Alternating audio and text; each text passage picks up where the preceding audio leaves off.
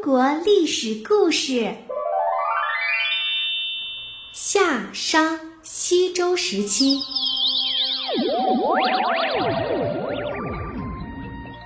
夏商周三朝是我国奴隶制社会建立、发展并逐渐衰落的时期。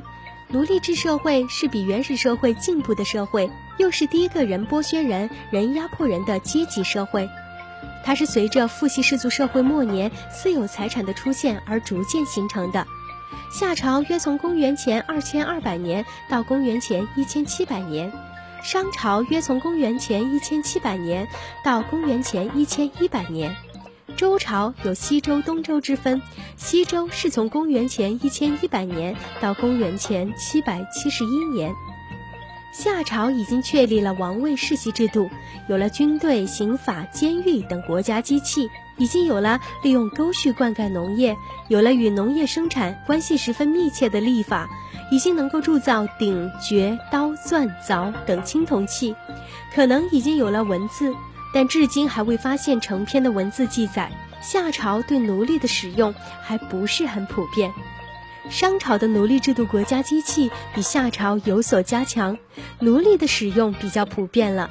农业比夏朝发达，已经能够生产多种粮食作物，并用粮食酿酒。蔬菜、瓜果和桑树也已经广为种植。手工业以青铜铸造业最为发达，其次是制陶和纺织。商朝已经有比较完备的文字刻在龟甲兽骨上，所以叫做甲骨文。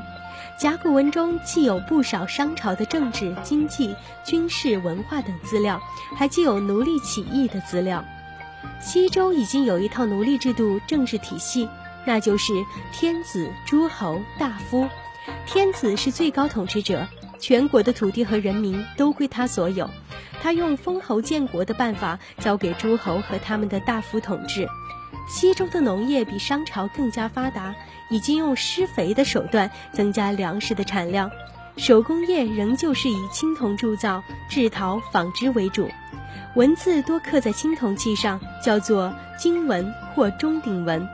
经文中既有礼乐制度、阶级斗争和民族斗争历史资料，后人根据各种记载整理出了几部有名的历史典籍。